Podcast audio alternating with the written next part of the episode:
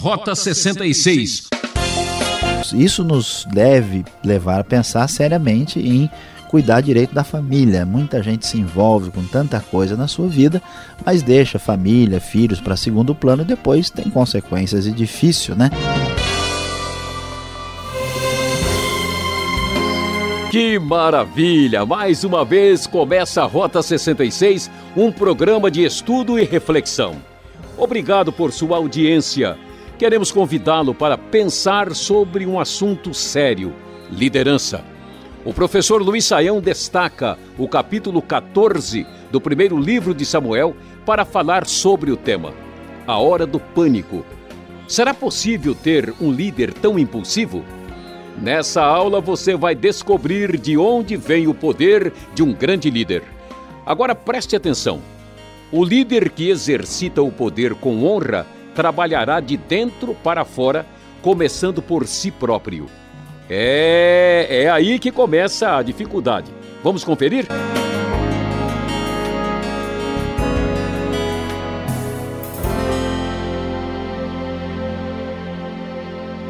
O nosso tema será impressionante, especial. Veja bem, hoje vamos falar sobre a hora do pânico. Será possível ter um líder tão impulsivo? Será possível?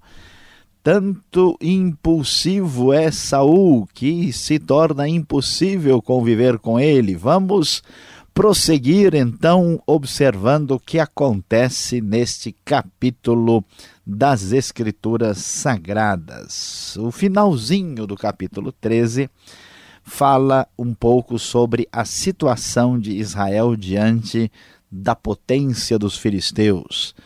Veja só a observação interessante que o versículo 19 traz quando diz que naquela época não havia nem mesmo um único ferreiro em toda a terra de Israel, pois os filisteus não queriam que os hebreus fizessem espadas e lanças.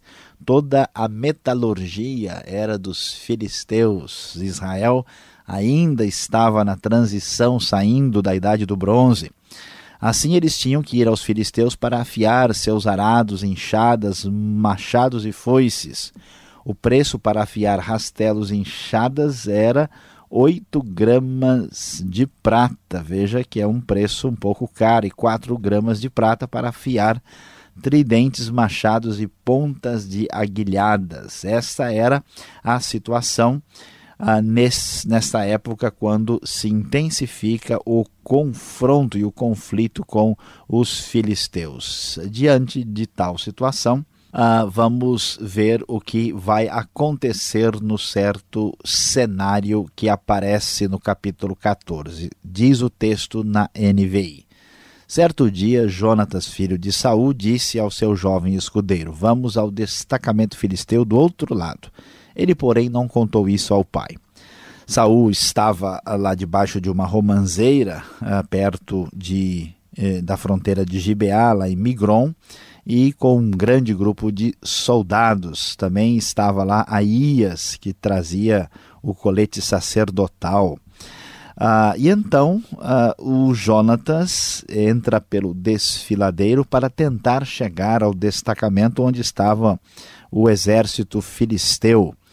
E Jonatas, conforme vemos no versículo 6, faz o seguinte: ele disse ao seu escudeiro: Vamos ao destacamento daqueles incircuncisos. Talvez o Senhor age em nosso favor, pois nada pode impedir o Senhor de salvar, seja com muitos ou com poucos.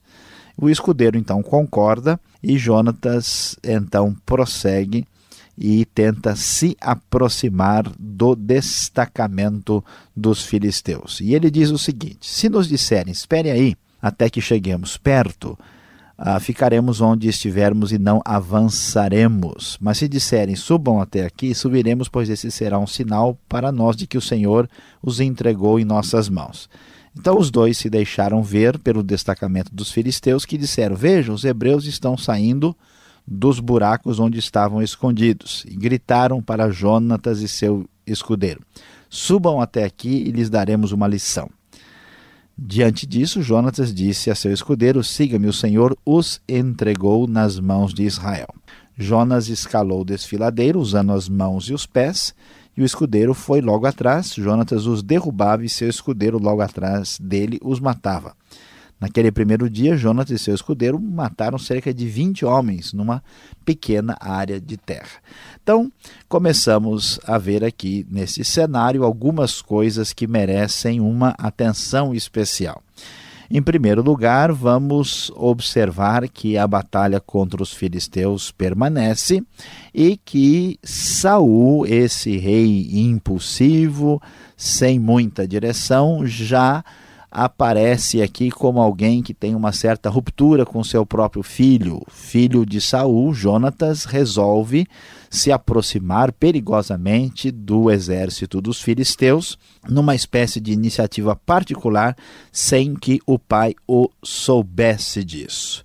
O texto bíblico prossegue e diz o seguinte: Então caiu terror sobre todo o exército, tanto sobre os que estavam no acampamento no campo como sobre os que estavam nos destacamentos e até mesmo nas tropas de ataque.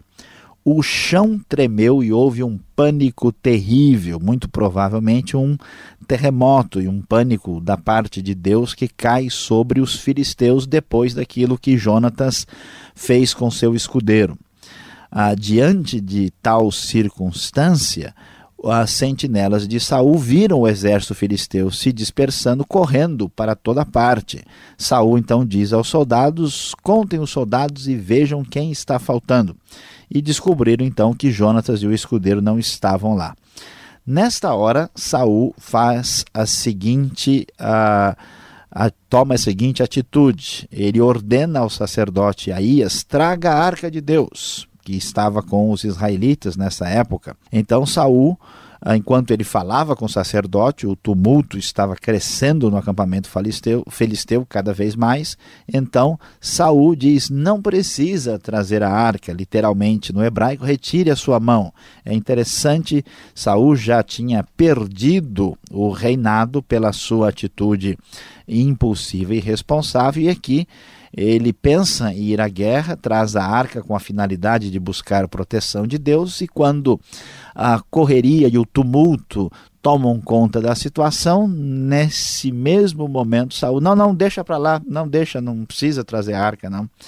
Na mesma hora, Saul e todos os soldados se reuniram e foram para a batalha. Não importa tanto, traz a arca, deixa a arca, faz o que quiser com ela, deixa para lá e eles então encontram os filisteus que foram, na verdade, abalados pelo próprio Senhor, é, ferindo uns aos outros com suas espadas numa confusão total. E a coisa então fica bastante tranquila desse nesse novo cenário. Ah, quando todos os israelitas que haviam se escondido nos montes de Efraim ouviram que os filisteus batiam retirada, também entraram na batalha perseguindo-os. E o Senhor então concedeu vitória a Israel naquele dia, e a batalha se espalhou aí, foi para além de Bet-Aven. Deus deu a vitória a Israel, mesmo que Israel não tivesse condições de ter essa vitória a partir das suas próprias forças. Diante disso, o povo ah, o exército de Israel estava muito cansado e muito exausto depois de tanta luta e batalha. E Saul havia imposto um juramento ao exército, ele disse: Maldito seja todo que comer antes do anoitecer, antes que eu tenha me vingado de meus inimigos. Então ninguém tinha comido nada.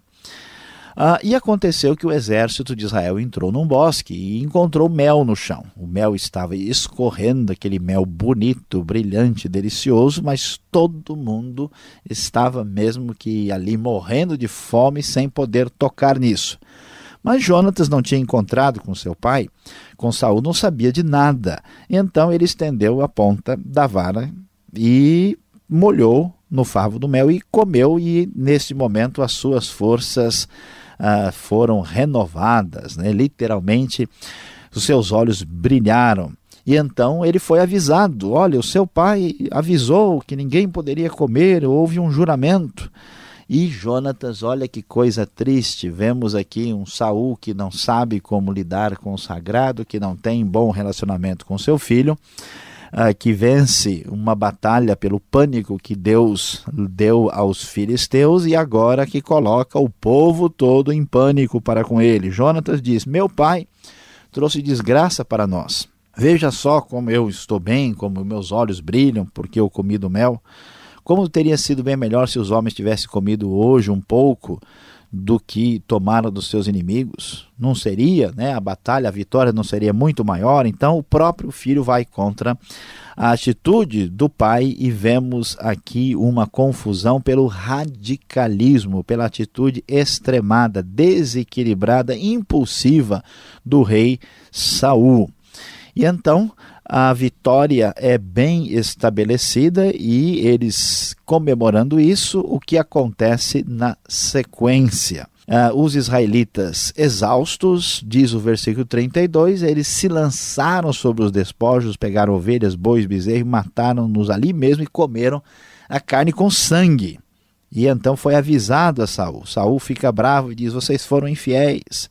Saiam entre os soldados e digam-lhe: cada um traga o seu boi, sua ovelha, abata e comam a carne aqui. Não peque contra o Senhor, comendo carne com sangue. Vira uma confusão pela falta de direcionamento, pela atitude radical e pela falta de orientação ah, para o próprio povo. Então, hum, finalmente, Saul recebe orientação de Deus que deveria a perseguir os filisteus. Deus, apesar de toda a sua fragilidade, garante-lhe a vitória e ele então é bem sucedido nessa batalha e conquista de fato a vitória. Ah, mas ao descobrir o que tinha acontecido, ah, Saul chama ah, os líderes do exército e conversa com todos e diz aos israelitas: Fiquem vocês de um lado e eu e meu filho ficaremos do outro. E eles responderam: Faze o que achares melhor. E Saul orou ao Senhor, ao Deus de Israel, dá-me a resposta certa, porque ele queria saber ah, sobre as circunstâncias de quem havia desobedecido ah, ao seu juramento. Ele sabia que havia acontecido o pecado no meio do povo e ninguém lhe informou nada, ninguém avisou, ninguém delatou Jonatas, mostrando a fragilidade da liderança de Saul. A sorte foi lançada e a sorte caiu sobre Jonatas. Então Saul fala diretamente com seu filho e o intima a dizer a verdade. E Jonatas lhe diz: Olha, eu provei um pouco de mel com a ponta da vara e estou pronto para morrer. E Saul, de novo, de maneira impulsiva, diz que Deus me castigue com todo rigor caso você não morra, Jonatas. Olha só que palavra pesada. Os soldados, no entanto, entram em defesa de Jonas e dizem: Escuta, Jonas que trouxe essa grande libertação para Israel deve morrer. Foi ele que começou a desbaratar os filisteus, foi ele que fez tudo. Nunca juramos pelo nome do Senhor, nem um só cabelo de sua cabeça cairá ao chão, pois o que ele fez hoje foi com auxílio de Deus. Então os homens entraram na defesa de Jonas e ele não foi morto. A palavra de Saul ficou pelo chão. O que ele disse não teve valor nenhum. Então Saul termina o seu episódio aí de luta contra os filisteus e o texto bíblico do capítulo 14 termina dizendo que ainda houve guerra acirrada contra os filisteus durante todo o reinado de Saul. Então, meu querido ouvinte, veja, é bom você não entrar em pânico, mas a grande verdade é que a Deus, através de um terremoto e de muito pânico, dispersou e venceu os filisteus em favor de Israel. No entanto, a liderança de Saul ela trazia insegurança, ele era um líder impulsivo, não sabia lidar com a sua própria família, não tinha atitude correta, era extremista e radical em determinados momentos e, de fato, causou grande pânico e temor para o próprio povo de Israel. As lições dessa liderança inadequada certamente devem permanecer em nossa mente para nosso próprio benefício, devemos saber evitar aquilo que não serve.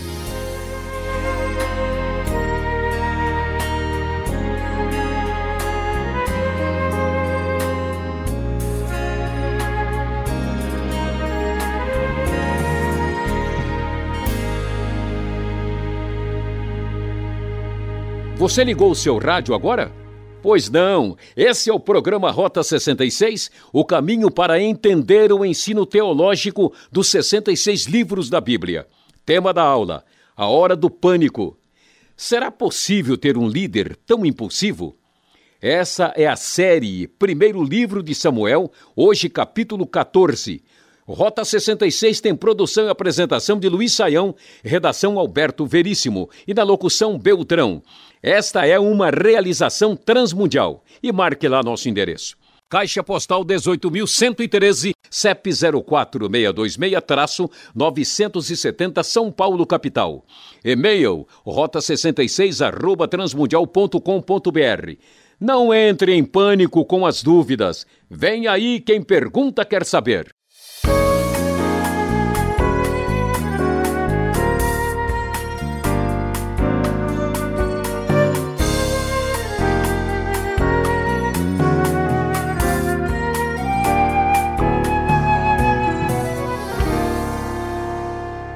Estudo de hoje está interessante. Você está acompanhando a hora do pânico. Será possível ter um líder tão impulsivo assim? O professor Luiz Saião está aqui para comentar ou responder as nossas perguntas, dúvidas no primeiro livro de Samuel, capítulo 14. Professor, por que Deus não responde a Saul? E por que então vai abençoar a iniciativa do filho, Jonatas? Pastor Alberto, olha, ah, quando nós lemos o texto, a gente já descobre que o Saul não depende muito de Deus. Já acabamos de ver que o reinado dele, Saul, Samuel já profetizou, né, que não seria, uh, não prosperaria, não iria adiante. E olhando aqui no capítulo 14, a gente vai descobrir algumas coisas ainda mais estranhas. Por exemplo, é interessante que uh, quem leva o colete sacerdotal, né? algumas versões têm éfode ou estola, que é a, a, própria vestimenta do sacerdote, é um Aías, filho de Aitube, irmão de Cabode, e que é filho de Finés, que está ligado à família de Eli, né? e, e eles já haviam sido rejeitados pelo Senhor. Né? Então a maneira como Saul conduz as coisas, a sua parceria sacerdotal aí, na verdade não é ah, algo que possa assim falar nada em seu próprio favor, né? Depois Saul manda vir a arca de Deus e no versículo 19, né, quando a correria começa no acampamento filisteu e ele diz, não, não precisa mais, né, até há uma diferença de traduções, o hebraico diz literalmente retire a tua mão, quer dizer, pode parar, né? É, para ficar claro, a NVI coloca não precisa trazer a arca, quer dizer, a arca do Senhor, ele trata com tanta assim atitude de desrespeito, de absoluta superficialidade. Então Saul não é uma pessoa ah, que busca a Deus com sinceridade, ouvindo o que Deus tem como orientação. E é interessante que há um contraste aqui. Né? Enquanto Saul, que é o rei de quem se espera muita coisa, nós vemos uma iniciativa corajosa do Jonatas, e o Jonatas, o que ele faz, ele apresenta um pedido a Deus. Se for assim, se Deus estiver conosco, os filisteus vão reagir da seguinte maneira. Então, o que acontece é que Saul mostra uma atitude de independência de Deus. Ele usa o que é sagrado a partir dos seus próprios interesses, sem qualquer respeito. Mas como superstição também, né? É basicamente, mas também é uma superstição até mal elaborada, porque assim, hora precisa, opa, agora não dá mais, tá correndo, deixa para depois, né? Então, nem na superstição ele não confia direito, é uma coisa confusa. Ele realmente, o homem é, é impulsivo esse Saul, né? Só será possível, né? E o Jonatas não, ele tem uma atitude assim de dependência de Deus. Então acho que a grande diferença está aí. Agora, o, o, extraordinário desse texto, desta história toda, o fato que chama atenção é o milagre né, do, do, do livramento. Deus dá a vitória de uma maneira assim tão fantástica para Saul, uma pessoa desobediente, uma pessoa completamente, como você colocou aí, né, descabeçada, né? Como é que pode isso? Pois é, é interessante observar que não dá para os israelitas uh, vencerem uh, os filisteus. não tem condições, é praticamente impossível, entendeu? É que nem a Venezuela ganhar do Brasil no Maracanã. É, pode acontecer, mas é uma raridade muito grande. Então, é, o que acontece? Os filisteus é que dominam né? É, aí é tecnologia. E os, até os hebreus precisam afiar o que eles têm com eles lá, né? E então Deus, como acontece em outras vezes, faz a intervenção especial e sobrenatural e causa lá um pequeno terremoto com o pânico né, que cai sobre os filisteus e a batalha é vencida pela ação divina.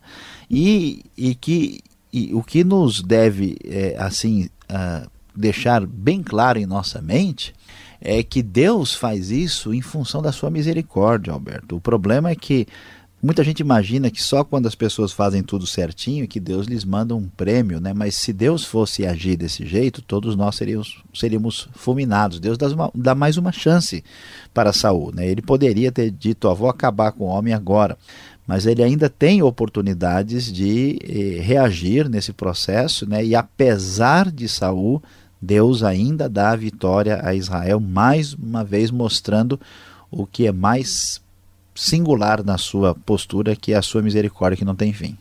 Tá certo. Agora o livro aqui de Samuel, o primeiro livro, mostra fato curioso.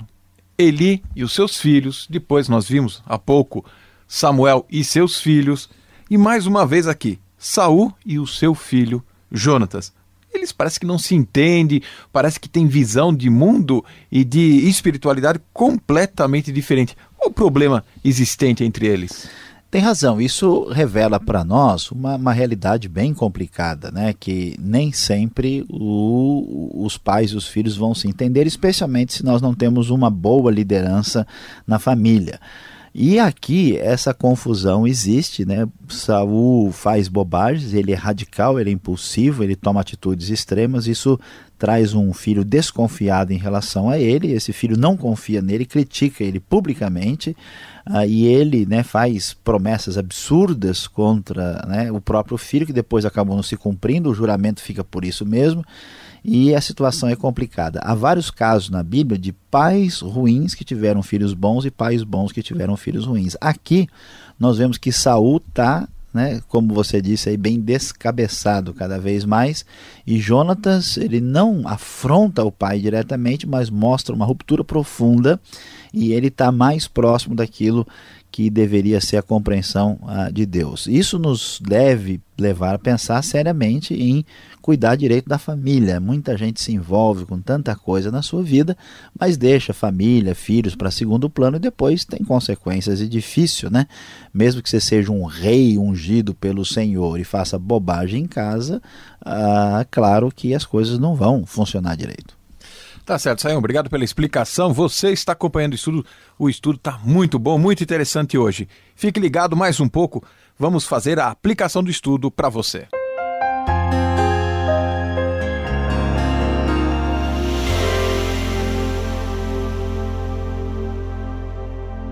Hoje aqui no Rota 66, você participou da batalha conosco, sim.